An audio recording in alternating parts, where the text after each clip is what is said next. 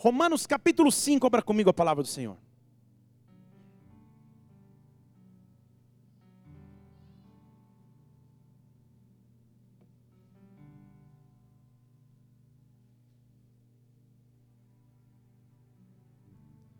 Romanos capítulo 5. Versículo 19. Diz assim a palavra de Deus.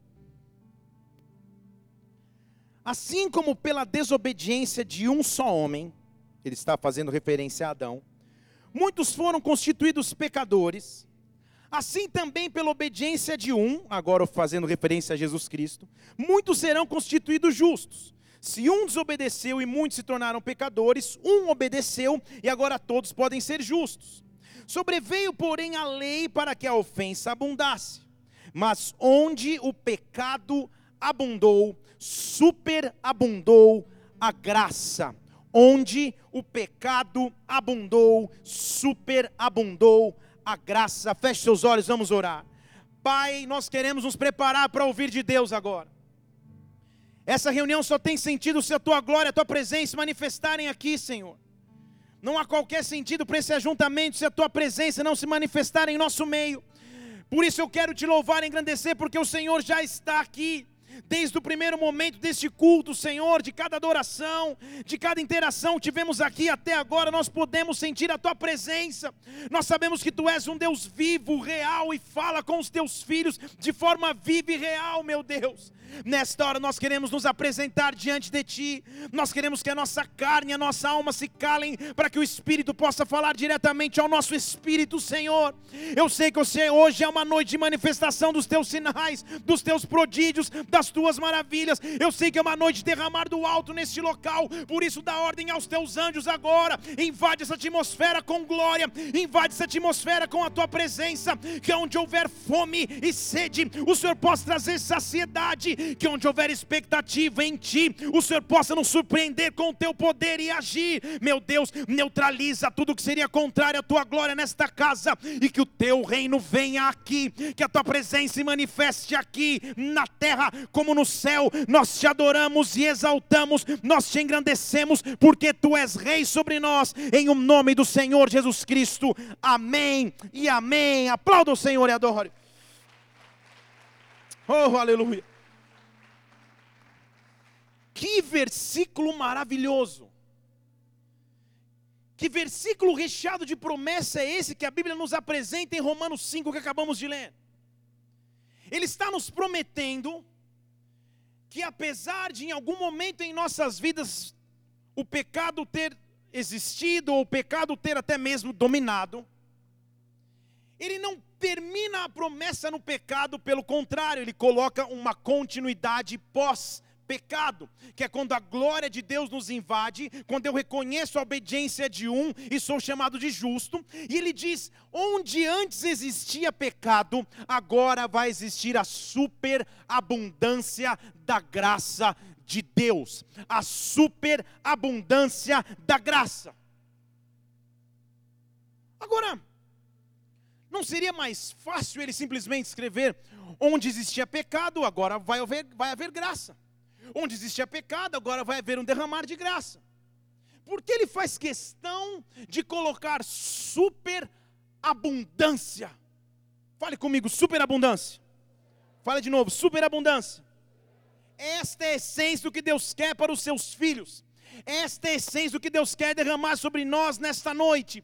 Deus nos trouxe aqui em sua casa, Deus nos trouxe aqui em seu local de adoração. Deus te trouxe até a igreja hoje, num domingo pré-feriado, para que você escute da parte de Deus que chegou o tempo de superabundância sobre a sua vida, chegou um tempo de superabundância sobre a sua história. Eu quero que você levante uma de suas mãos, e eu quero começar a ministrar sobre você, que a superabundância de Deus comece a se manifestar, que a graça superabundante, que a superabundância abundância de Deus venha sobre nós.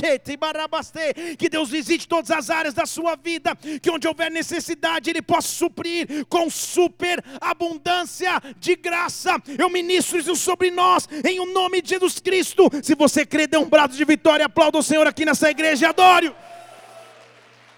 Oh, oh. Agora, Pastor, o que seria a superabundância de graça? Graça você já conhece, já ouviu falar, é um favor imerecido, um favor que eu não seria digno, mas ele me concedeu, é a graça dele. O que seria a superabundância de sua graça? O Novo Testamento foi escrito na língua grega, originalmente. E quando ele usa o termo superabundante graça, superabundante é a palavra grega uperpericeu, que para você agora não adiciona nada, mas só para você ver que eu pesquisei. Uperpericeu significa abundantemente além, além da medida, além da expectativa transbordante. Calma aí, deixa eu falar em português para alguém dizer amém. Deus está prometendo aos seus filhos que um dia foram livres do pecado, como eu e você um dia o fomos, que Ele vai derramar sobre nós um favor, uma graça que transborda, que é abundantemente além, que passa da medida natural. Deus está nos prometendo uma graça que superabunda. Há um derramar de Deus reservado para os seus filhos, mas é um derramar de Deus de superabundância, é um derramar de Deus de superabundância superabundância. Eu quero ativar a superabundância de Deus sobre nós. Uma medida que vai além, uma, uma medida que é excessiva. O transbordar de Deus tem que se manifestar sobre nós, para cada área de escassez, para cada área de seca, para cada área de tristeza. Há uma promessa de superabundância. Agora, superabundância só conquista aquele que está disposto a percorrer um trajeto com Deus. Deixa eu falar de novo. Só vive a superabundância aquele que está disposto a percorrer um trajeto com Deus, uma caminhada com o Pai. O apóstolo Paulo diz assim: em todas as coisas nós somos mais do que vencedores. Você conhece o versículo Romanos capítulo 8, não é isso? Nós somos mais do que vencedores por meio daquele que nos amou. Já que estamos falando grego, mais do que vencedores, é a palavra hipernical vencedor, que significa eu venci no fim da jornada. Não significa dizer que eu venci sempre. Eu tive tropeços, eu tive fracassos, eu tive derrotas, mas no final das contas eu fui mais do que vencedor por meio daquele que me amou. Para que eu entre na superabundância de graça de Deus, eu tenho que entender que Ele me convida para um trajeto que Ele me convida para uma caminhada. Não há um drive-thru ou um caixa eletrônico que eu possa sacar superabundância. Superabundância se conquista no caminhar com Deus. Superabundância se conquista no pagar o preço do dia a dia com o Pai. E talvez você esteja aqui com muitas questões para serem resolvidas com Deus, com muitas dúvidas afligindo o teu coração, com muitas dificuldades que bateram a sua porta, você está no caminho da superabundância, você está no caminho da graça que vai além da medida natural. Deus vai nos visitar com esta graça. Há um homem de Deus que é a figura bíblica da superabundância, e é sobre ele que eu quero transcorrer nessas próximas três horas que nos restam. Aleluia. É sobre ele que eu quero meditar nessas próximas 3 horas e 15. Estou brincando, se você nos visita, é brincadeira. A gente nunca passa de 2 horas e 50. Há um homem que Deus trabalhou para que ele obtivesse graça superabundante, mas não foi fácil. Mas o trajeto foi cheio de percalços, mas o controle era absolutamente de Deus. Estou aqui nessa noite para falar sobre um homem conhecido da Bíblia, que tem uma história semelhante a muitos de nós. E o nome desse homem é José. José nasceu numa época e viveu numa época que estava preparada para viver a graça superabundante, o favor superabundante, a bênção superabundante, mas para ser abençoado tem que entrar num trajeto. Deixa eu falar de novo. Quando você ver alguém sendo abençoado, entenda nas entrelinhas que aquela pessoa já gastou muito tempo com Deus, que aquela pessoa já passou muita trajetória na sua vida, que aquela pessoa já teve muitas vitórias, muitos fracassos, muita luta, muito suor, muita lágrima foi derramada para que ela recebesse a graça superabundante. Tem alguém aqui que quer receber a graça superabundante de Deus? Deixa eu falar de novo. Deus vai derramar da sua graça superabundante. Deus me mostrava pessoas enquanto eu preparava essa palavra que vão ter barastej. Entra num novo ciclo de derramar de graça de Deus, do favor de Deus, de sua superabundância. Mas, Pai, o trajeto é difícil, a caminhada não é fácil, o preço pago é alto, mas o controle final é de Deus. E por isso eu digo que sou mais que vencedor por meio daquele que me amou. Rebarasteste cababas que Deus renove as tuas forças, que Deus te dê motivação novamente, que Deus te dê esperança de novo, porque é uma glória de Deus que vai se manifestar aqui nesse lugar. José nasce num momento que representa o término da vergonha. Geração de José nasce para mostrar que Deus não se esqueceu. Deixa eu falar novamente. Raquel mãe de José, era tremendamente envergonhada perante sua família porque não podia gerar filhos. E naquela época, semelhante a hoje, mas muito pior na verdade do que hoje, numa sociedade predominantemente masculina, o papel predominante da mulher era gerar filhos. E quando a mulher não podia gerar filhos, era como se ela não tivesse validade nenhuma. E numa cultura não monogâmica, mas com muita poligamia, muitos, muitas mulheres para um homem só, eu não sei como eles conseguiam, Jesus amado. Ser uma das mulheres que não podia gerar, era uma vergonha, era uma tristeza, era motivo de constante aflição.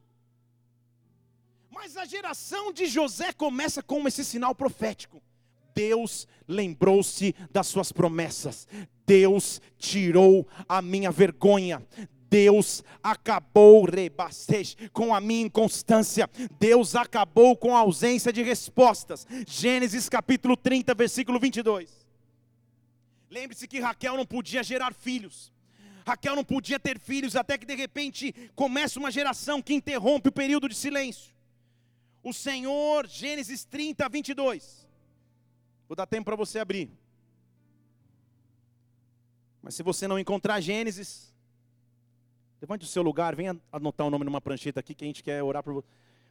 Gênesis 30, versículo 22 diz assim: O Senhor se lembrou de Raquel.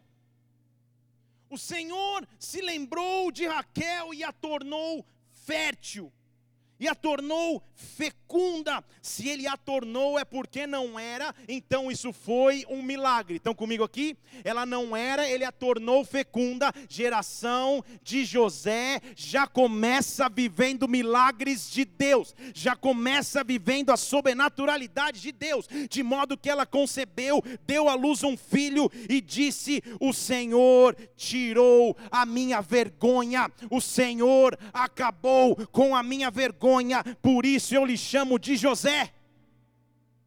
Estão comigo aqui? Por isso eu o chamo de José, o Senhor arrancou a minha vergonha. José em hebraico significa o Senhor adicionou. Nessa fase, principalmente no final de abril, que você tem que declarar o teu imposto, só você sabe o que é a subtração. Só você sabe o que é tirar. Só você sabe o que é receber no dia 5 e profetizar que no dia 10 ainda tem alguma coisa. Só você sabe o que é passar por divisão, subtração. Só que José muda a equação matemática. Raquel vivia um tempo de subtração até que ela diz: agora o Senhor começou a adicionar agora o Senhor começou a adicionar. Eu estou profetizando sobre a tua vida aqui. Agora o Senhor começou a adicionar. Agora o Senhor se lembrou da minha causa. Agora o Senhor tirou a minha vergonha. Agora o Senhor lembrou-se de mim. Deus vai começar a adicionar sobre a sua vida. Deus vai começar a adicionar sobre a tua história. Se é a alegria que você precisa, Ele vai adicionar. Se são recursos que você precisa, Ele vai adicionar. Se é bênção, é unção do Espírito Espírito Santo, Ele vai adicionar. Chegou o tempo da adição e multiplicação sobre ti. José, eu me lembrei de Raquel, você representa um tempo novo para essa família. E aí nasce o pequeno José. Agora, sabe o que é intrigante e difícil na história de José?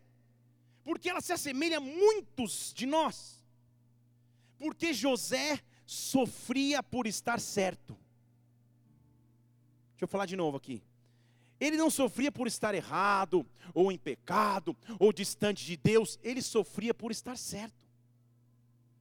E é isso que às vezes nos coloca um ponto de interrogação na mente. Porque quando você está distante de Deus e aí você começa a sofrer alguma coisa, você sabe rapidamente, sai correndo e volta. Agora, quando você está na presença de Deus, buscando o Senhor, jejuando perante Ele, lendo a palavra, tendo uma vida de busca, e mesmo assim o sofrimento em algumas áreas não insistem em não ir embora, o que fazer? Pense comigo que José nunca pediu para que o favor de Deus estivesse sobre a sua vida. O favor simplesmente estava. Ele nunca pediu para que as promessas de Deus viessem sobre ele, ele simplesmente as recebeu. José surge na história como um garoto de 17 anos. Você lembra os seus sonhos aos 17 anos? Faça um esforço. Eu, com 17 anos, há três anos atrás, sonhava que faria teologia em Londres, que moraria na Europa. So, tinha sonhos, tinha expectativas de vida, e tive que aprender ao trajeto de vida, que não são todos os sonhos que nascem em Deus, e os sonhos que nascem em Deus demandam tempo para acontecer. Estão comigo aqui? José só tinha 17 anos. Ele não pediu para ser quem era, ele não pediu para ser a representação de bem sobre a sua família, mas ele o era. E o simples fato dele ser gerava sobre si perseguição, gerava sobre si ódio. Ele estava no trajeto da superabundância, mas o controle era de Deus. Porque aos 17 anos, um dia ele vai dormir. Gênesis 37, versículo 2. Diz que José tinha 17 anos.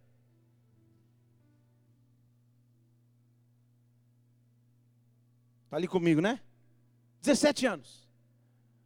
Versículo 5 diz que José teve um sonho. José teve um sonho. José teve o quê? Fale de novo. Fale para alguém. Sonho.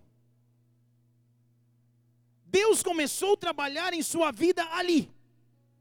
E ele era tão inocente que aos 17 anos ele sonha, e um sonho meio estranho, uns molhos se curvando perante os molhos dele. Ele estava enxergando algumas coisas diferentes, parece que ele reinava no meio dos outros. Ele era tão inocente que não, ao não perceber o ódio dos seus irmãos perante ele, ele vai e conta o sonho. Num dia, num café da manhã, num almoço, conversando na sala, ele fala: Gente, eu tive um sonho, deixa eu contar para vocês.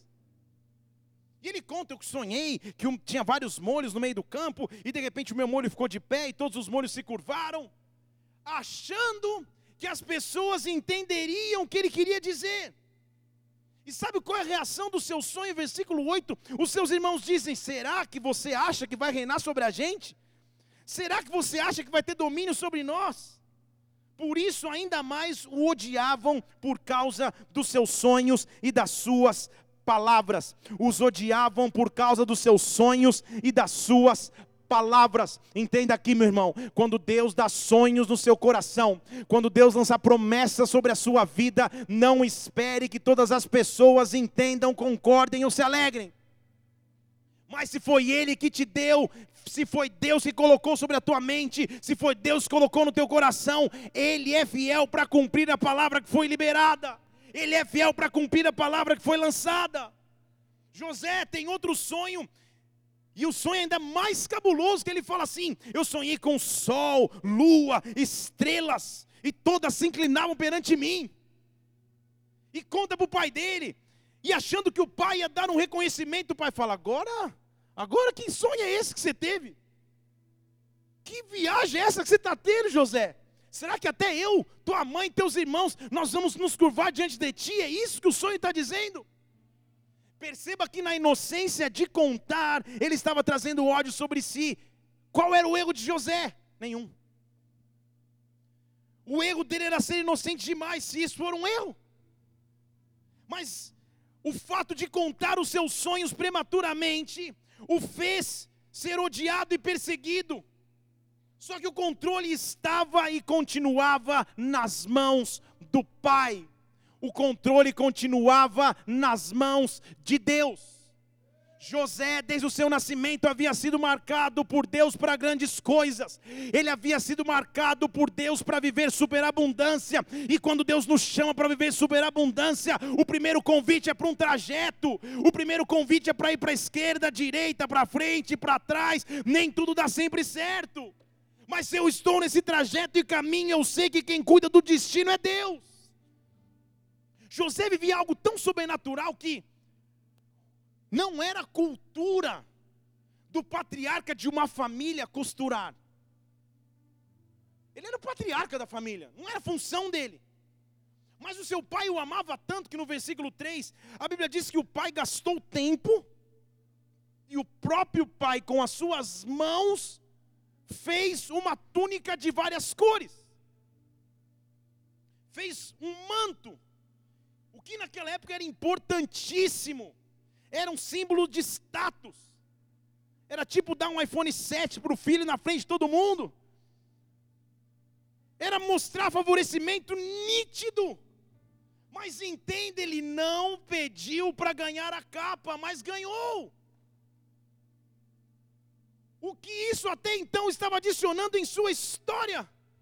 Se não ódio, perseguição e acusação no trajeto para superabundância de graça, eu vou viver perseguições. No trajeto de superabundância de graça, eu vou viver decepções. Eu vou passar por traições. Eu vou passar por humilhações. Mas se Deus me chamou para o seu caminho de superabundante graça, é melhor que eu permaneça. É melhor que eu persevere. Porque no final, rebaracê, no final de todo o trajeto, eu sei o Deus que eu creio. Eu sei o Deus que eu sirvo.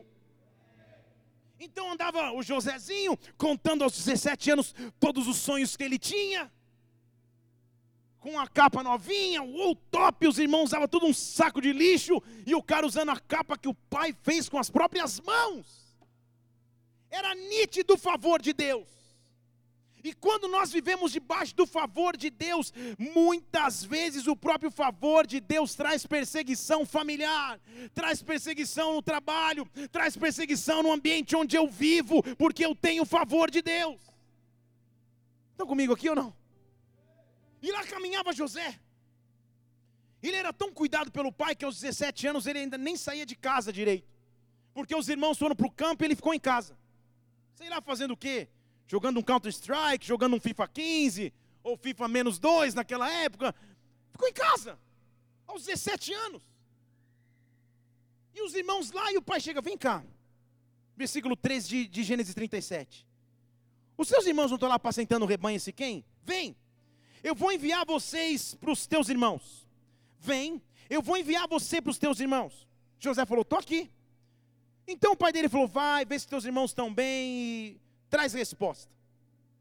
José tinha tanta experiência com o campo que ele foi, e o versículo 15 diz que ele começou a andar errante pelo campo, tipo perdido, não sabia direito onde estava. Ele não tinha experiência com aquilo. Ele era uma criança aos olhos da cultura.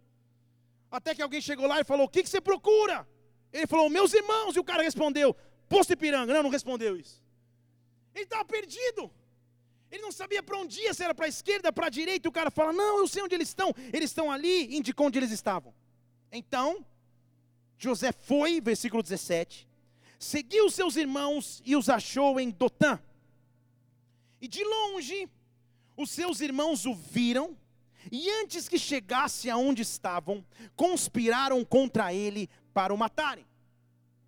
Você conhece a história? Ou se não conhece, está vendo agora. Na verdade, o que eu quero pregar para você hoje é sobre como encarar as mudanças repentinas da vida. Porque a história de José é marcada, recheada de mudanças repentinas. O pai o manda sair de casa. Na sua cabeça ele ia para o campo falar com os irmãos e voltar. ele não tinha mala, não tinha trouxa de roupa, ele não tinha se despedido do seu pai, ele não sabia que não voltaria, mas ele não voltaria. Uma mudança repentina estava para acontecer na sua história, mas ele não sabia. Ele não sabia que o controle era supremo de Deus, ele não tinha esse controle até então, aos 17 anos. E de longe os irmãos olham e falam: Ah, está vindo. E sabe como ele era rotulado pelos irmãos? Está vindo o sonhador. Deixa o sonhador vir. Deixa aquele que não anda nessa realidade, que só tem sonho doido, deixa ele vir. Deixa ele vir porque a gente vai matar. Deixa ele vir porque a gente vai arrancar. Vamos jogar numa cova, vamos dizer que uma besta fera devorou. Vamos ver o que vai acontecer dos sonhos dele então. Você conhece a história? Rubem, irmão mais velho, falando: não, não vamos tirar a vida. Vamos lançar na cova que está no deserto, mas não mata ele. Rubem queria devolver para o pai, mas era a trama para José, e José vinha tranquilo no caminho, com a sua túnica colorida, talvez com algum alimento para os irmãos, mas lá vinha ele, sem saber que seria esfaqueado, traído pelos próprios irmãos. E quando ele chega, eu quero que você imagine a violência dessa cena. O versículo 27, 23, perdão, do capítulo 37 diz que os seus irmãos o despiram da túnica. Os seus irmãos arrancaram a túnica de várias cores e o lançaram na cova que estava vazia, porque nela não havia água. Daqui a pouco eu vou começar a falar de paralelos para você, mas guarda isso: que a cova estava vazia, ela não tinha sido usada. Ele é lançado na cova vazia e arrancam a sua túnica. Ele não entende direito se isso era um trote, era um ritual de iniciação. Ele não sabe direito o que está acontecendo. Mas imagine comigo o nível de xingamento, o nível de escárnio, o nível de violência que foi empregado pelos seus irmãos para arrancar a sua túnica no trajeto para viver a superabundante graça de Deus, é inevitável viver feridas. É inevitável o não ser traído por alguém, o não ser apunhalado por alguém, até mesmo próximo, o não ser ferido com alguém, talvez da minha família, o não ser reconhecido pelos meus próprios pais, o não ser admirado pela minha própria casa, o não ser admirado pelos meus. Esse é o trajeto da superabundante graça. E lá estava ele com a sua túnica rasgada mas ele sabia, que podiam ter arrancado a sua túnica, mas o favor de Deus ninguém arranca que podiam ter arrancado as suas roupas, mas a graça de Deus ninguém pode arrancar, que podiam ter trazido perdas, mas o favor de Deus é algo irrevogável. Há um favor de Deus sobre a tua história, e Deus está aqui nessa noite perguntando quais foram as tuas perdas até então, quais foram as túnicas que te arrancaram, quais foram as feridas que te causaram, que te trouxeram até aqui. Podem ter tirado tudo, mas o favor de Deus ainda está sobre mim. Podem ter tirado tudo mas a graça de Deus ainda está sobre a sua vida. Receba do favor, receba da graça, receba da unção de Deus sobre ti nessa noite, em o nome do Senhor Jesus Cristo. Aplauda o Senhor e adore. Oh! Oh, e aí você conhece a história, ele é retirado da cova e é vendido para os ismaelitas que iam a caminho do Egito por 20 ciclos de prata, que era tipo um trocado naquela época para um escravo jovem de 17 anos. Ele foi vendido sem qualquer valor. Não foi visto nele valor. Vai pegando aí. E ele foi vendido. E caminhou, ou foi forçado a ir para o Egito. Primeira mudança repentina na sua vida. Sem túnica, porém com o favor de Deus com aparentes perdas, porém com a graça de Deus sobre si porém com o selo de Deus sobre a tua história. Eu estou pregando aqui a pessoas que Deus marcou ao curso de sua vida. Existem promessas de Deus sobre ti, promessas de Deus que foram liberadas há anos atrás, há dez anos atrás, há cinco anos atrás, há um mês atrás, há dois dias atrás, mas essas promessas ainda estão sobre a sua vida. Talvez a túnica não esteja mais, talvez todos os recursos ainda não estejam, mas o favor de Deus continua. Eu quero que você pense na cabeça de José nessa caravana rumo ao lugar que ele não sabia qual era. Pensando, meu Deus do céu, como foi que isso aconteceu? ainda ferido, ainda rasgado, ainda com as roupas estrupiadas, ele vai em direção ao nada. Pelos seus próprios irmãos vendido, pelos seus próprios irmãos desprezado. Mas o favor de Deus continuava sobre ele. Deixa eu falar de novo, o favor de Deus continuava sobre ele. O que ele não entendia, e hoje você tem condições de entender, é que ele só estava no trajeto da superabundante graça. Ele só estava no trajeto da superabundante graça. O que Deus afirma a você aqui é que há superabundante graça no final da trajetória. Cada luta vai valer a pena, cada ataque vai valer a pena, cada dificuldade vai valer a pena. Eu estou no trajeto da abundante graça de Deus. As lutas estão me fazendo mais forte. As lutas me amadureceram. Os roubos e derrotas que eu sofri até então contribuem para a minha história de vida no presente. Ele chega, e a caravana chega. Ele é levado para a casa de um homem chamado Potifar, que por acaso era o chefe da guarda de Faraó. Isso está em Gênesis capítulo 39, versículo 1.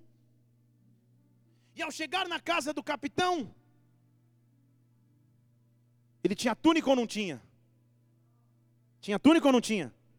Mas o que, que estava sobre ele? O que, que estava sobre ele? O favor de Deus.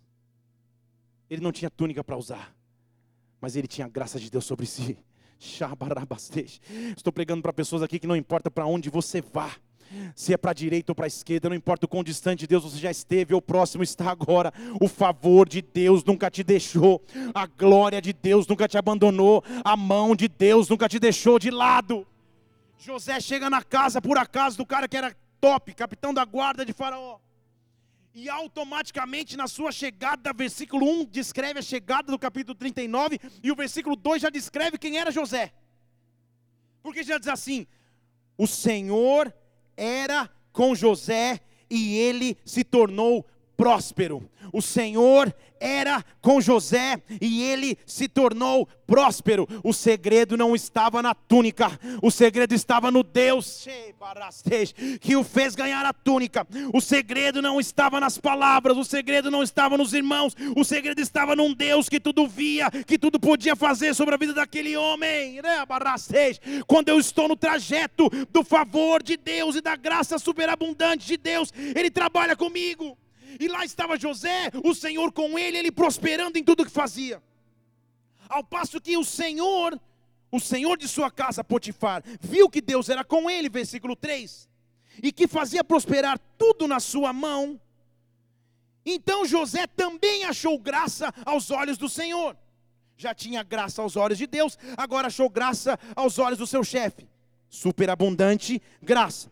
De modo que o fez mordomo da sua casa entregou na sua mão tudo o que tinha, o pôs sobre cabeça, sobre a sua casa. Então, por causa disso, o Senhor abençoou a casa do egípcio por amor a José. O Senhor abençoou a casa do egípcio por amor a José. Entenda comigo, meu irmão, talvez José fosse levado a pensar que os mesmos irmãos que o abandonaram, que Deus permaneceu com seus irmãos lá em Israel, mas não importa o porquê ele veio ao Egito ou porque ele estava no Egito, Deus estava ali com ele, Deus estava ali com ele, Deus não o havia abandonado, não importam quais foram os percalços da sua vida ou quais as dificuldades que você vive agora, não se pergunte mais os porquês, o porquê, meu Deus, isso não aconteceu até agora, o porquê eu não passei no concurso até agora, porque eu não casei até agora, porque eu não tive filhos até agora, porque eu não cresci no ministério até agora. Pare de se perguntar os porquês e lembre-se que Deus está contigo todos os dias, a graça do Senhor está sobre a tua vida. Lá estava José,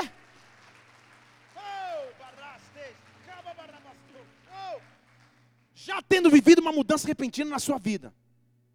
Um dia só para sair de casa ver os irmãos, nunca mais volta. Agora está tudo fluindo bem, pô, agora estou no Egito, mas pelo menos estou bem, sou o mordomo-chefe da casa, a casa é abençoada por causa de mim, está tudo certo. O chefe me confia a tal ponto que o chefe nem sabe direito o que acontece, porque eu comando tudo, está tudo certo. Um garoto que estava crescendo na vida, e de repente no versículo 7, a Bíblia no final do 6 diz que José era formoso de semblante, de porte. E no versículo 7, o inimigo vem com porções. Porque a mulher de Potifar colocou os olhos em José. Então, pensa na cena, mas não pensa muito, mas olhou. Tipo, deu uma olhadinha. E como ela foi bem sutil, já chegou direto e ele falou: Olha, faz o seguinte, José, deita comigo. Deita comigo. O que significa isso na trajetória para a superabundante graça? No trajeto da superabundante graça, Deus nos faz passar pelo Egito, mas não deitar no Egito. Estão comigo? Ele nos faz passar pelo Egito, mas não deitar nas camas que o Egito nos propõe. Lá estava José, cheio do favor e da graça de Deus, e de repente vem o inimigo em forma de mulher de Potifar. Deita comigo, Josézinho. Oferecendo um manjar para um jovem. Eu estou dizendo um jovem, cheio de ímpeto de vida, com os hormônios à flor da pele, longe da casa dos pais, e uma mulher dizendo: Deita comigo. Que mal há nisso? Sempre quando o Egito nos propõe algo, a frase seguinte é: que mal há nisso? Todo mundo faz, é assim mesmo, porque essas são as, os, as provas que o Egito nos dá. José, um menino, se levanta e fala: Não, calma aí, o meu senhor não sabe que você está comigo aqui, que entregou na mão tudo que tem. Eu sei que ele não é maior do que eu nessa casa, que eu mando nessa casa aqui mais que ele. Ele não me vedou nenhuma coisa, a não ser você. Você é a mulher dele. Agora presta atenção: como eu posso cometer esse grande mal? Como eu posso pecar contra Deus? Como eu posso pecar contra Deus? Como que eu posso pecar contra Deus? Um Deus que supostamente o havia abandonado quando os irmãos o venderam, ele ainda temia este mesmo Deus. Ele sabia que esse Deus estava trabalhando em sua vida e os percalços da vida faziam parte dos planos de Deus. Mas você acha que o Egito decide fácil ou desiste fácil? Todo dia a mulher ia lá, mandava um WhatsApp, mandava um nude, fazia de tudo. Porque a Bíblia diz que ela estava com ele. Continuava insistindo com ele. E ele nem dava ouvidos. Deita comigo. Fica comigo. Só você sabe o quanto o Egito anda batendo na sua porta e se está ficando cada vez mais difícil, é porque isso é um indício que você está no trajeto da superabundante graça. E tudo que o Egito quer é te prender no meio desse trajeto. Mas nessa noite Deus está nos dando autoridade para sermos como José, para no meio do Egito manifestarmos caráter, para no mesmo do Egito manifestarmos honestidade perante Deus. Caráter é aquilo que eu faço quando ninguém está olhando. E José estava lá na casa fechada com uma mulher, mas ele não cedia. Fica comigo, até que chegou um dia, que ele chegou em casa fazer o serviço, versículo 11, e nenhum dos homens da casa estava lá dentro. Aí a casa caiu, pense comigo. Tipo cena da novela das oito, da minissérie, sei lá qual, tudo armado. E a mulher grita lá do quarto: José! José! Ela pega pela capa e fala: Fica comigo. Sabe o que José fez? E esse é o maior ensinamento para aquele que foge do Egito. José não ficou lá, não, oh, eu te louvarei, Senhor. Não, vamos conversar, eu te repreendo em nome de. Não! Ele saiu correndo. Há situações do Egito que a gente não tem que enfrentar, a gente tem que correr. Se você não quer ser corrompido, nem sente na mesa para discutir a corrupção. Estão comigo aqui ou não? Se você não quer cair, nem vá no local que vai te fazer cair. Esse é o princípio de José. Não perde tempo, não senta na roda do escarnecedor, o que a Bíblia está dizendo em Salmo 1. Agora, qual foi o erro que, que José cometeu nessa história? Nenhum. Pelo contrário, ele foi um exemplo a ser seguido. Mas sabe o que acontece? Sua segunda mudança repentina. A primeira mudança o tira da casa do seu pai e o joga no Egito. A segunda mudança o tira do Egito e o joga na prisão. Porque a mulher faz uma ceninha, sei que você sabe a história, fala, uh, ele tentou me agarrar e tudo mais. E diz a Bíblia que Potifar, então, versículo 20, pega José, o pega pelo braço e lança na prisão, no lugar dos presos do rei, e ele ficou encarcerado. Ele ficou encarcerado. Como entender que o controle é absoluto de Deus quando as coisas parecem só dar errado? Como entender que o controle é de Deus quando ao invés do que está melhor, melhorar, piora? Citando o filósofo Tiririca, pior que está, fica. Piora tudo a situação piora, dá tudo errado. Ele fala: Não, não vou cair. E porque ele não cai, ele vai para a prisão. Qual seria na sua mente as tentações de dizer: O que você faz com os seus sonhos agora? Do que te valeu a túnica? Do que te valeu o caráter de não dormir com a mulher do teu chefe? Do que te valeu ser um homem íntegro? Será que Deus esqueceu de você? Há pessoas que, porque Deus demora a responder, se perguntam em suas mentes ou permitem que Satanás sussurre: será que Deus esqueceu? Será que o favor de Deus foi embora? Será que a mão de Deus não está mais sobre mim? Eu fui lançado no cárcere, mas o Deus que eu sirvo é o mesmo mesmo Deus da casa de Israel, é o mesmo Deus que invade o Egito e é um Deus que pode invadir prisões. Porque este mesmo Deus roubaram de você o cargo, mas não roubaram de você o favor. Estão comigo aqui? Roubaram de você a túnica, mas não roubaram o favor. Roubaram de você o cargo e te lançaram na prisão, mas o favor de Deus ninguém rouba. O favor de Deus ninguém rouba. A graça de Deus sobre nós ninguém rouba. O poder de Deus nos abençoar, isso ninguém rouba. Porque está lá Moisés, Moisés, olha eu. Está lá José preso. E preso como estava, dentro da cadeia. A Bíblia afirma mais uma vez, versículo 21, que o Senhor, porém, era com José. Na prisão, o Senhor era com José. Naquilo que você passa hoje, o Senhor é com Israel. O Senhor é com Emanuel, com Ezequiel, com Natanael, não sei qual é o seu nome. O Senhor continua comigo, estendeu sobre ele sua bondade e deu-lhe graça, mais uma vez graça aos olhos do carcereiro. E o carcereiro entregou na mão de José todos os presos que estavam no cárcere, e José que ordenava e comandava tudo o que se fazia na prisão. Mas vamos combinar aqui. Eu não preciso descobrir o favor de Deus sendo o chefe dos prisioneiros. Pô, Deus, que tratamento é esse? Que dificuldade é essa? Fale comigo, tudo tem um propósito. Fale de novo, tudo tem um propósito. Levante uma de suas mãos e fale: Eu estou no trajeto da superabundante graça.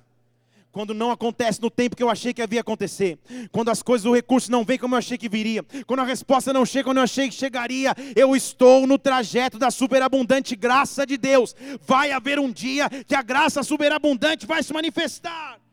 Quem diria que aquele jovem que saiu aos 17 anos da casa do seu pai de maneira traumática ainda teria algum destino em sua vida? Quem intercederia por ele? Preso, injustamente preso.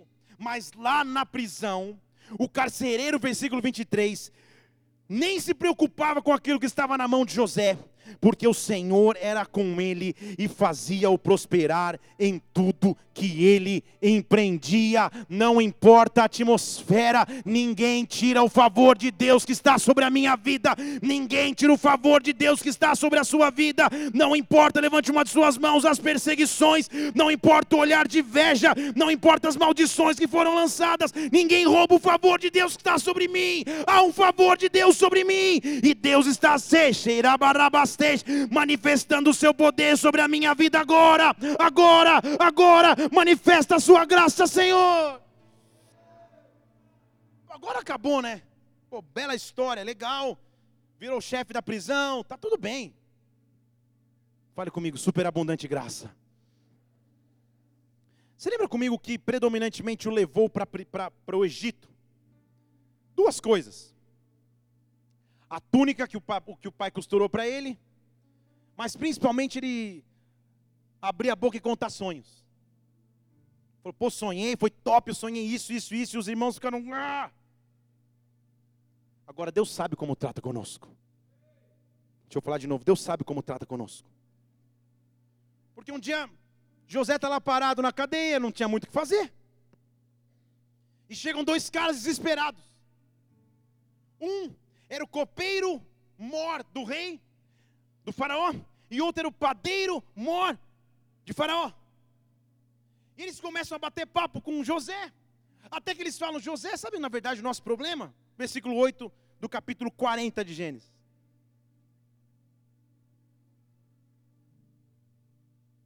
Eu tive um sonho, ou nós tivemos um sonho, e não há quem o interprete. Vamos combinar se José fosse um pouco mais fraco em sua fé, como talvez alguns de nós em alguns momentos de nossas vidas somos. O que ele menos ia querer se envolver agora é com sonhos. Eu, em sonho, foi que me trouxe aqui. Falar de sonho para os meus irmãos me colocou na cadeia, eu vou mexer com sonho. José, a gente sonhou, não tem ninguém que interprete. Ele podia falar: não, que pena, né? Poxa vida. Vamos orar. Acabou. Só que ele sabia que o que Deus havia colocado sobre ele não era dele, era de Deus. Você não entendeu? Deixa eu falar em português aqui.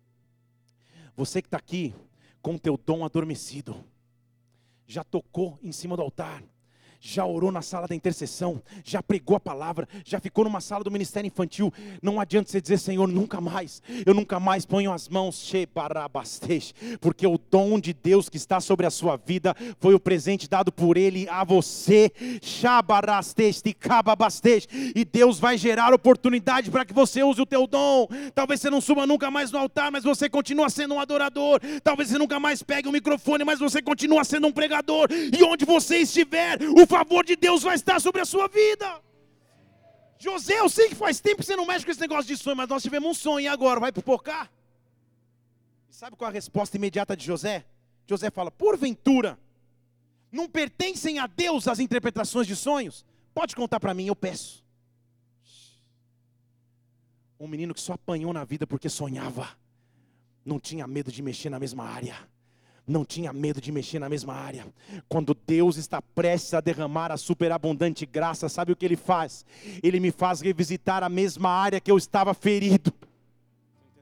Ele me faz mexer na mesma área que eu estava ferido, com dúvidas, achando que nunca mais Deus faria, para mostrar que o controle é dele. Deus estava dizendo: José, o ambiente é desfavorável, a hora parece não ser adequada, você está preso, não há perspectiva de saída, mas eu vou te fazer mexer no teu dom de novo, rabacês, eu vou te fazer mexer naquilo que eu derramei sobre ti de novo.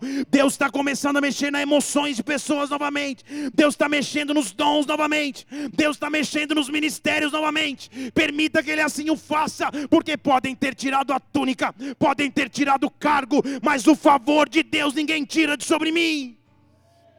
José estava lá dentro, e o padeiro e o copeiro falaram: Nós sonhamos. E aí depois você lê a história, cada um conta um sonho. E porque José era usado por Deus, ele vai na veia e interpreta o sonho perfeitamente. Para um ia terminar super bem, para outro mal, mas ele interpreta bem. Porque esse era o seu dom. Aí sabe o que José faz? Ele aprende a passar no último teste. Que é o que Deus quer que a gente faça hoje. Porque depois que ele manifesta o seu dom, e o cara fica tão empolgado, falando: Nossa, é realmente isso, meu Deus, como que você pôde fazer? José vai lá no versículo 23 do capítulo 40 e fala assim, não, perdão, no, no versículo 14 do capítulo 40. Ele vira para o copeiro e fala: Copeiro, faz só o seguinte, lembra de mim, vai. Quando der tudo certo, lembra de mim. Tenha você compaixão para comigo. Menciona para mim a Faraó. Você me tira desta casa. Eu fui roubado da terra dos hebreus. E eu não fiz nada e eu estou aqui preso na masmorra. Ele já tinha sido lançado injustamente uma vez em uma cova, quando seus irmãos ali o lançaram. E agora ele está numa segunda cova, ou masmorra, ou prisão, injustamente. Mas Deus o estava trabalhando até a essência. Sabe o que Deus queria ensinar para José? E o que Ele quer ensinar para nós? Que a nossa confiança não está em homens. Porque ele vira para o cara e fala: Eu nunca pedi para ninguém. A Bíblia não registra nenhum momento de oração de José a Deus pedindo, pedindo isso que ele pediu para o copeiro. Mas como ele vê a influência, ele fala: pô, me ajuda aí. Me tira da cadeia você. Intercede lá por mim, porque eu estou aqui injustamente. Me ajuda, por favor, me ajuda. E aquele homem que até então não confiava mais ninguém, volta a confiar em um alguém. Mas sabe o que acontece no versículo 23? O copeiro, Mor, se esqueceu de José. Esta é a fase mais difícil no trajeto da superabundante graça. É quando aquele que você abriu o teu coração de novo te decepciona. É quando aquilo que você voltou a confiar e daqui a pouco ele vira e fala: Eu confio em você, vai lá me ajuda. Lembra comigo se você estiver com o faraó. O cara vai, volta para faraó e esquece. Vira para alguém e fala: Não esquece. Deus estava ensinando para José que ele não precisava depender de homens, que ele não precisava depender de favor humano, Deus estava mostrando que o controle era dele. Eu não sei quais são os recursos que você precisa, mas o fato é que você depende exclusivamente de Deus. E Deus vai começar a agir sobre a tua história agora. Há momentos em que os nossos contatos não podem fazer nada, em que a minha persuasão humana não pode resolver nada, em que parece que todo mundo esqueceu de mim, mas Deus não esqueceu. Eu estou como José, rabastej, mas Deus ainda vai cuidar da minha história. Agora pense comigo, o copeiro rapidamente retomou a memória, né? Acho que ele lembrou rápido. Olha o que a Bíblia diz, versículo 1 do capítulo 41. Passaram-se, quanto tempo aí? Dois anos inteiros. Pensa comigo em esperança adiada. Dois anos de esquecimento. Dois anos do momento que ele vira e fala: Pô, lembra de mim aí, eu, eu, eu, eu traduzi o teu sonho tão bem. Me ajuda lá diante de Faraó. Dois anos sem resposta nenhuma. Dois anos com a esperança adiada até que Deus assume o controle, porque Faraó sonha. Qual era a especialidade de Faraó? Qual, perdão, qual era a especialidade de José? Sonhos. E Faraó vem lá e sonha. Sonha de tal forma e acorda tão extasiado e tão incomodado que a Bíblia diz no versículo 8 e 9 que eles chamam todo mundo do Egito, mas ninguém consegue interpretar. Ninguém tem a resposta e a solução. E aí o copeiro, dois anos depois, pô, não dá um memorex para um cara desse. Dois anos depois, ah, verdade. Nossa, é verdade. Eu estou em pecado diante de Deus. Só que ninguém tinha avisado José ainda. Ninguém tinha avisado José. Mas a vida dele estava começando a mudar enquanto ele estava sentado na cadeia, no centro do palácio, estava se conversando a respeito dele, ele não sabia, para aquilo que Deus derramou sobre a sua vida, Deus já está gerando demanda e você nem sabe. Há um povo que precisa ouvir a sua voz, há pessoas ao teu lado no trabalho que vão ouvir da tua pregação, há cadeiras que você vai sentar que você nem tem ideia, mas Deus já começou a preparar hoje, Deus está preparando a sua sua vida agora para aquilo que vai acontecer no próximo ciclo. Este é o tempo de graça superabundante e Deus vai derramar da sua graça superabundante. O processo vai valer a pena, os dias vão valer a pena, o preço pago vai valer a pena. Que esperança teria um jovem de 17 anos que até agora não viveu nada a não ser injustiças? Primeira mudança, sai da casa do pai, vai para o Egito bruscamente. Segunda mudança, sai do Egito e vai para a prisão no Egito. Quantas mudanças até agora? Quantas? Está chegando uma terceira mudança. Assim como Pai, Filho e Espírito são três. Assim como Cristo ressuscitou ao terceiro dia. Quando a Bíblia fala de três, ele está falando de ressurreição e vida há uma ressurreição e vida prestes a se manifestar sobre ti. Levante uma de suas mãos, o poder de ressurreição de Deus vai se manifestar sobre a sua vida. Cada promessa de Deus, cada palavra liberada de Deus, você não está esquecido numa prisão, você não está esquecido à margem, mesmo sem compreender o porquê eu cheguei até a circunstância que cheguei. O importante é que Deus não esqueceu de mim, Deus não esqueceu de mim, Deus não esqueceu de mim, Deus não esqueceu dos meus sonhos, Deus não esqueceu do meu clamor, Deus não esqueceu das minhas promessas. Oh! que aí, José está na cadeia. Dois anos se passaram. E Faraó, num estalar de Deus, fala: manda alguém chamar José. Agora eu quero que você pense nessa cena. José sentado na cadeia. Rotina de cadeia, não tinha o que fazer a não ser olhar para as paredes e para a masmorra. Ciente de que ali seria um restante dos seus dias. E alguém grita: José! José! O faraó mandou te chamar. José! Há um grito dentro da tua cadeia. Há um grito que acaba com as tuas prisões. Há um grito que muda com a história. Há um grito que transforma a circunstância atual. A Bíblia diz no Salmo 29 que a voz do Senhor é poderosa, que a voz do Senhor vem sobre as águas. A Bíblia diz que no momento da criação, em Gênesis 1, uma voz gritou ao caos, dizendo: haja luz, e a luz aconteceu. Há uma voz de Deus entrando na tua história, há uma voz de Deus entrando na tua vida, há uma voz de Deus entrando no teu trajeto de graça, uma voz que decidiu mudar a tua sorte nessa noite. José, alguém está mandando te chamar. Ele não sabia o que era, ele não sabia do que se tratava mas sabe o que ele faz? Ele se prepara para nunca mais voltar ali. Ele se prepara para nunca mais voltar naquela realidade. Ele sabia que a sua história de vida estava sendo transformada, porque a Bíblia diz que quando Faraó chama José, o fizeram sair da cova e José se barbeou e mudou as suas roupas. Se barbeou e mudou as suas roupas. Não estou falando que você tem que usar barba, use se você quiser. O que eu estou dizendo é o sentido figurado, o sentido profundo e espiritual que há nesse texto. Ele estava sentado, preso, acorrentado numa prisão, com a barba por fazer, entregue, mas quando ele escuta uma voz de esperança, a primeira coisa que ele faz é abandonar as roupas do passado e colocar uma roupa nova. Eu faço a minha barba porque eu não tenho mais lembrança do que passou.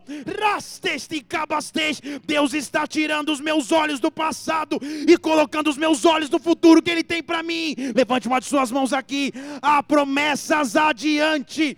Pare de olhar ao passado. Há uma voz que entra na tua prisão e diz: saia, venha para fora, mude os seus trajes, lave o teu rosto e se prepare para encontrar o Pai. Aplauda o Senhor aqui nesse lugar e adore.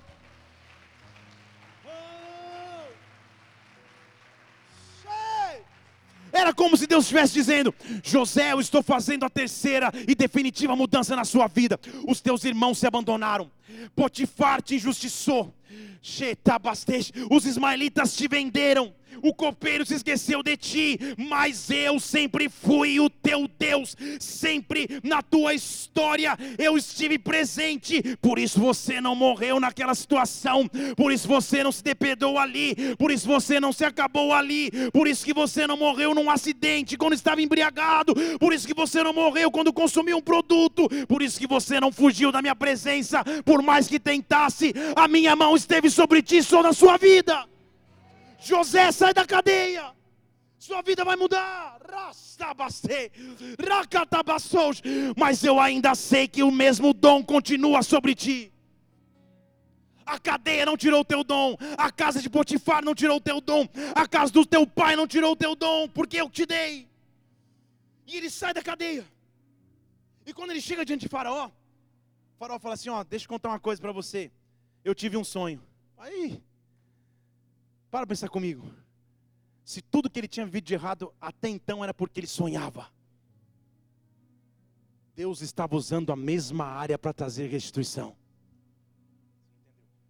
Entrar na superabundância de graça é superabundar na mesma área que você então tinha fracassado, é superabundar na mesma área que então você tinha se ferido, é olhar para as pessoas ao seu redor e agora elas verão a glória de Deus manifesta sobre a sua vida, nesta mesma área em que um dia você fracassou, Deus vai te dar chance para reconstruir, nesta mesma área que um dia você pensou que não haveria mais esperança, há uma superabundante graça de Deus, há uma superabundante graça graça de Deus, a anjo do Senhor passeando neste lugar. Deus está derramando da sua superabundante graça, da sua superabundante graça. O farol chega e diz assim: Eu sonhei, eu sonhei e ninguém interpreta, mas eu ouvi falar de você, hein? Você é aquele cara que escuta sonho e interpreta. Estou lendo o versículo 15 de Gênesis 41. José ali tinha duas opções. A primeira ela fala, não, não, não sei o que, não, não, não conosco, não, não sei, não entendo, e voltar. Ele podia dizer, olha, as três vezes que eu tentei usar sonho, só me usaram, não me compreenderam, chega de sonhar. Ou ele tinha a opção de começar a crer em Deus. E de saber que tudo que ele tinha vivido até então era simplesmente um trajeto da superabundante graça. Deus está desafiando pessoas aqui. Volte a sonhar. Volte a sonhar. Volte a sonhar, Mauro. Volte a sonhar, charabastes, ritecatababastes.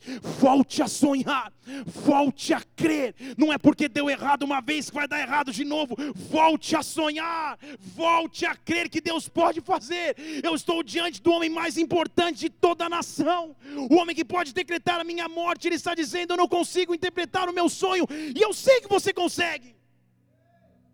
Eu sei que Deus te dotou de uma habilidade sobrenatural e você vai conseguir. Se você fugir do trauma, você entra na superabundante graça. E Deus está te bastou. Feche seus olhos só um instante aqui. Deus está te curando dos traumas e ferida. E dizendo, tente novamente. Não é porque você faliu nos teus negócios que você não pode ser empreendedor de novo. Não é porque você reprovou três vezes numa prova que você não pode passar na quarta. Não é porque você foi ferido nas tuas emoções e hoje todo mundo pensa que você vai ficar solteira a vida inteira, que Deus não pode derramar sobre ti de novo nesta área. Volte a sonhar, volte a sonhar, volte a sonhar em Deus. Olhe para mim aqui, Deus está fazendo sonhos nascerem novamente. Deus está derramando sonhos novamente sobre este lugar. Xarabate catababastej. Oh, há um homem ali atrás, você que está atrás do cara de azul aí de barba. Deus está te dando sonhos novamente. Deus sabe a tua história e sabe porque você entrou aqui. Deus conhece a tua história de vida. Eu não sei o teu nome, eu não sei quem você é, mas Deus sabe a tua história completa. Volta a sonhar, volta a sonhar, volta a sonhar, filha, volte a sonhar, filho. As minhas promessas são reais, os meus sonhos são reais. Sonhe novamente. Qual seria a resposta de José? Será que na hora do vamos ver ele ia falar: Não, nunca mais eu lido com isso? Ou será que ele ia mostrar que ele aprendeu tudo que ele precisou aprender na casa do seu pai, na casa de Potifar e na prisão. Volte a sonhar, volte a sonhar. Volte a sonhar, volte a sonhar. Checabastej. Como eu sinto Deus dizendo isso, por isso eu não consigo prosseguir aqui. Volte a sonhar, volte a sonhar, volte a sonhar. Reste tabarabaste. Volte a sonhar. Há um adorador aqui, Deus te deu o dom de adoração. Você é um adorador e compositor, você escreve músicas. Volte a sonhar, volte a sonhar, volte a sonhar. Sonhe novamente em Deus. José está diante de Faraó. E Faraó está com a pergunta: e aí? Você vai me ajudar? Ninguém interpreta? Eu ouvi dizer que você interpreta. Sabe qual a resposta dele? Versículo 16. José respondeu a Faraó: Isso não está em mim. Deus vai dar a resposta a Faraó. Sabe o que estava dizendo, Senhor? Chegou a minha hora envia-me a mim. Não sou eu quem vivo, mas é Deus que vive através de mim. Talvez eu tenha um frio na barriga, mas o medo não vai me paralisar. Talvez eu tenha receios no meu coração, mas eu sei que Deus vai intervir na hora certa. Pode dizer o teu sonho, Faraó, porque Deus, o Deus que me chamou na casa dos meus pais, o Deus que me deu sonhos aos 17 anos, este mesmo Deus continua vivo sobre mim hoje. Não importa o tempo, não importa o tempo que passou ou o tempo que demore, há uma superabundância de graça reservada para os filhos de Deus nessa noite, neste lugar. E aí depois você lê a história, ele conta todo todo sonho, vaca gorda, vaca magra, depois você lê lá. E como não era de se admirar, José vai lá e na veia de novo, pá, certíssima interpretação. Só que agora a reação era diferente. Agora a reação era de superabundante graça. Eu estou dizendo que esse vai ser um tempo de superabundante graça sobre a tua vida. Do favor de Deus que vai além da expectativa, que vai além da medida. Deus não te trouxe aqui nessa noite por acaso. Você veio aqui para ouvir que a graça superabundante de Deus está à sua disposição. Porque Faraó ao escutar isso, eu estou falando de Faraó, o cara que era da cultura politeísta, eles serviam vários deuses: Deus Sol, Deus Lua, Deus Grama, Deus Vaca, Deus Animais, Deus tudo. Quando ele escuta José falando aquilo que era a interpretação do sonho, versículo 38, Faraó diz assim: calma aí. Seria possível acharmos um homem como esse, em que haja o Espírito de Deus? Eu não estou falando de um cara cristão reconhecendo o poder de Deus. Eu estou dizendo de um ímpio reconhecendo o poder de um Deus que é sobrenatural. Quando os ímpios começam a conhecer que Deus está na sua vida, é porque o que Deus começou a fazer é graça superabundante. Quando a sua família começar a reconhecer que as promessas de Deus estão acontecendo, quando o teu pai, reconhecer que Deus está contigo, quando Deus manifesta a graça, a superabundante graça separa aqueles que são daqueles que não são. Ele diz: haveria um homem que o Espírito de Deus está sobre ele dessa forma? Não é possível. Eu conheço todos os magos, eu conheço todos os videntes, eu conheço todo o curandeirismo do Egito, mas não há homem como esse em que nele há o Espírito de Deus. Ele passou anos na prisão, ele passou anos na casa de Potifar, ele foi vendido pelos seus irmãos, mas nesta hora nada importa e ao mesmo tempo tudo importa, porque ele chegou ali preparado para aquele momento, a sua trajetória de vida o preparou para aquela hora tudo fazia sentido e tudo valia a pena. Porque na casa de Potifar ele aprendeu a administrar, na prisão ele aprendeu a administrar. Porque agora sabe o que ele ia viver? A função mais importante de todo o Egito. Ele não sabia, mas a dificuldade que ele atravessou era o preparo para a superabundante graça de Deus. Ele não sabia, mas as feridas que ele acumulou somente eram os preparos para que Deus pudesse fazer algo sobrenatural sobre sua vida. Cada luta que você atravessou até agora, cada momento de dificuldade que você viveu até então, é só um preparo para a graça superabundante que está vindo se derramar sobre ti, que está vindo se derramar sobre a sua casa, que está vindo se derramar sobre a sua família, que está vindo se derramar sobre o teu ministério. Chegou o tempo de superabundante graça, dê um brado de vitória e aplaudam aqui, adoro. Oh! Oh! Então, Faraó falou a José, versículo 39. Foi Deus que te fez saber tudo isso. Não existe ninguém tão entendido e sábio como você. A partir de agora, você vai estar sobre a minha casa, e através da sua voz vai se governar o meu povo. Eu estou falando para o menino que estava 15, 20, 30 minutos atrás na cadeia barbudo. Estão comigo aqui ou não? Você vai governar o Egito todo. Só o meu trono vai ser maior que o teu. Disse mais Faraó José: Venha, eu vou te colocar sobre toda a terra do Egito. Antes que você tinha uma cova para morar, mas agora você tem toda a terra do Egito para viver. Agora lembre comigo, o que foi roubado de José quando ele foi despedido pelos seus irmãos? Sim, a túnica, mas principalmente a sua honra, sua validade. E sabe qual é a primeira coisa que faraó faz? Eu vou colocar na sua mão um anel. O que é isso? Anel nos tempos antigos era o sinal de autoridade. Quando você usava um anel na mão, mostrava o teu cargo, quem você era a primeira coisa que Deus restitui é aquilo que o inimigo tinha roubado, a autoridade e o valor que te levaram embora lá atrás. Eu vou colocar na tua mão de volta, mas não é mais no mesmo nível. Te roubaram a autoridade de garoto de 17 anos. Eu estou te dando autoridade de governador do Egito aos 30 anos.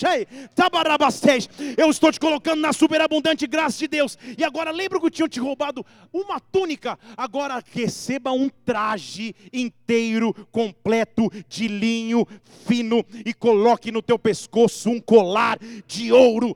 Rastecabastej. A matemática de Deus nunca é igual à nossa. Sempre quando Ele devolve, Ele devolve a mais do que foi roubado.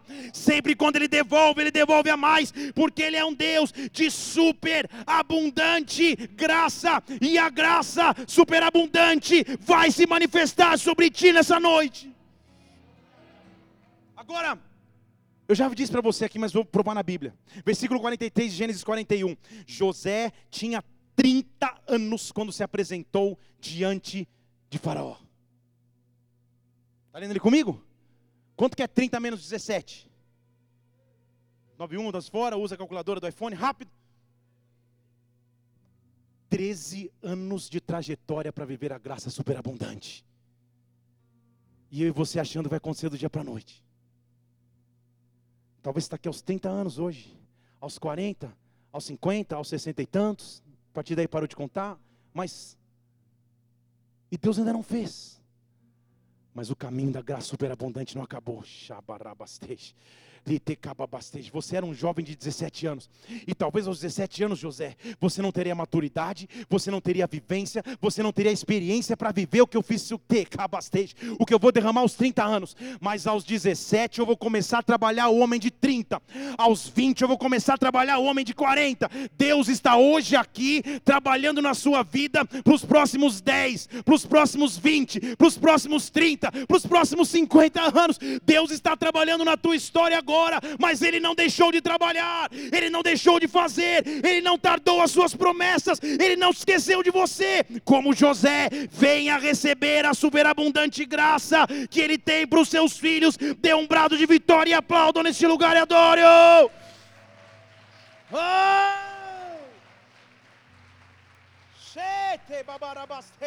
Oh, você lembra que José significa aquele que acaba com a vergonha? Isaías 61 versículo 7, 6.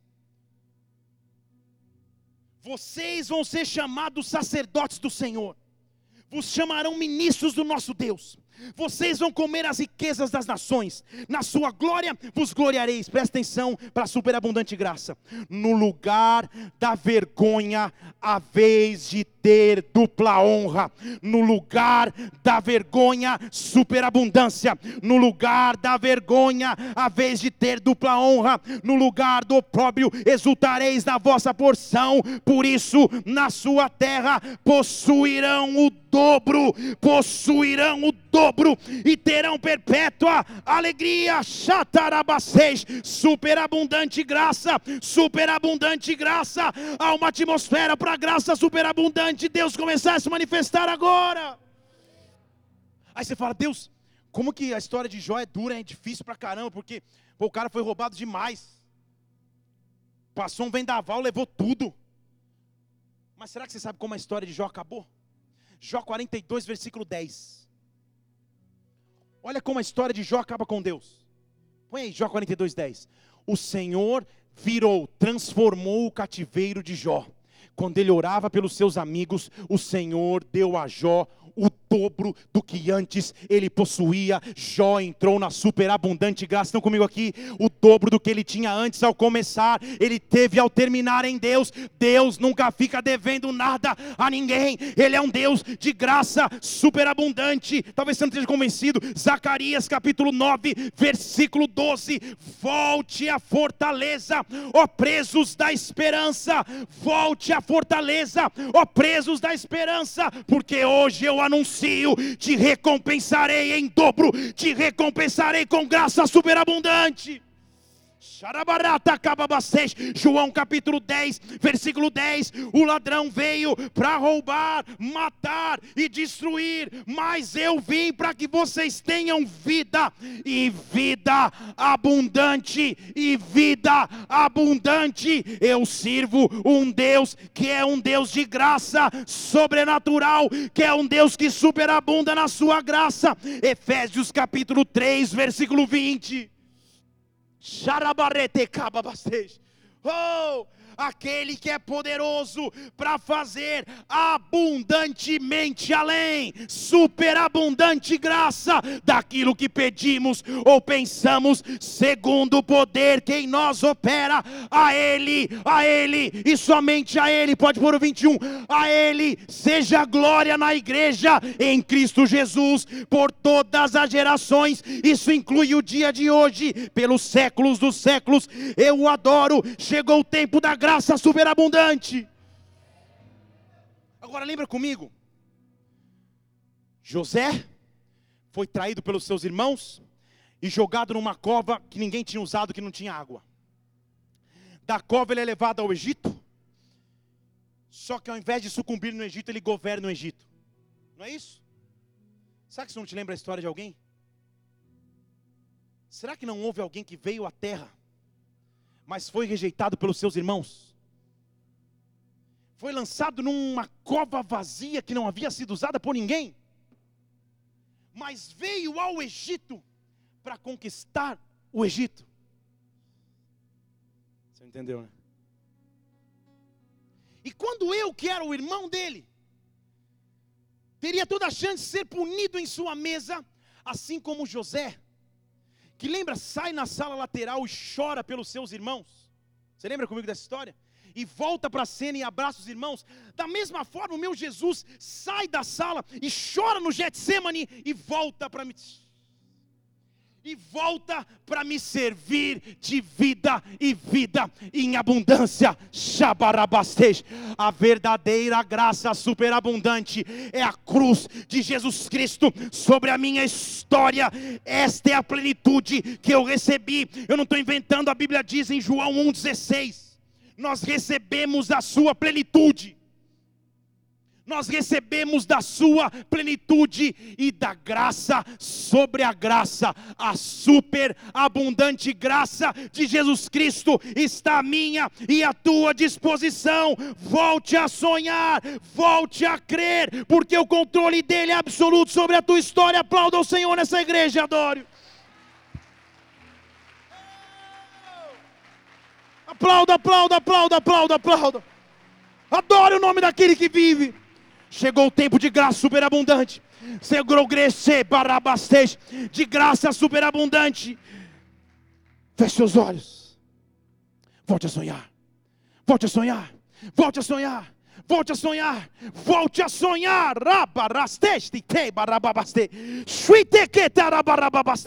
Chegou o tempo de graça superabundante, de graça superabundante.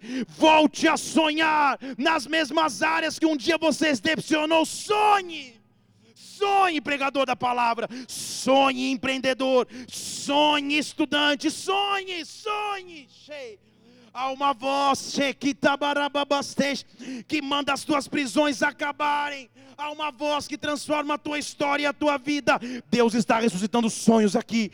Deus está te mostrando que Ele é capaz de tocar na mesma área que um dia você achou que estaria paralisada, mas agora é tempo de graça superabundar de graça superabundar.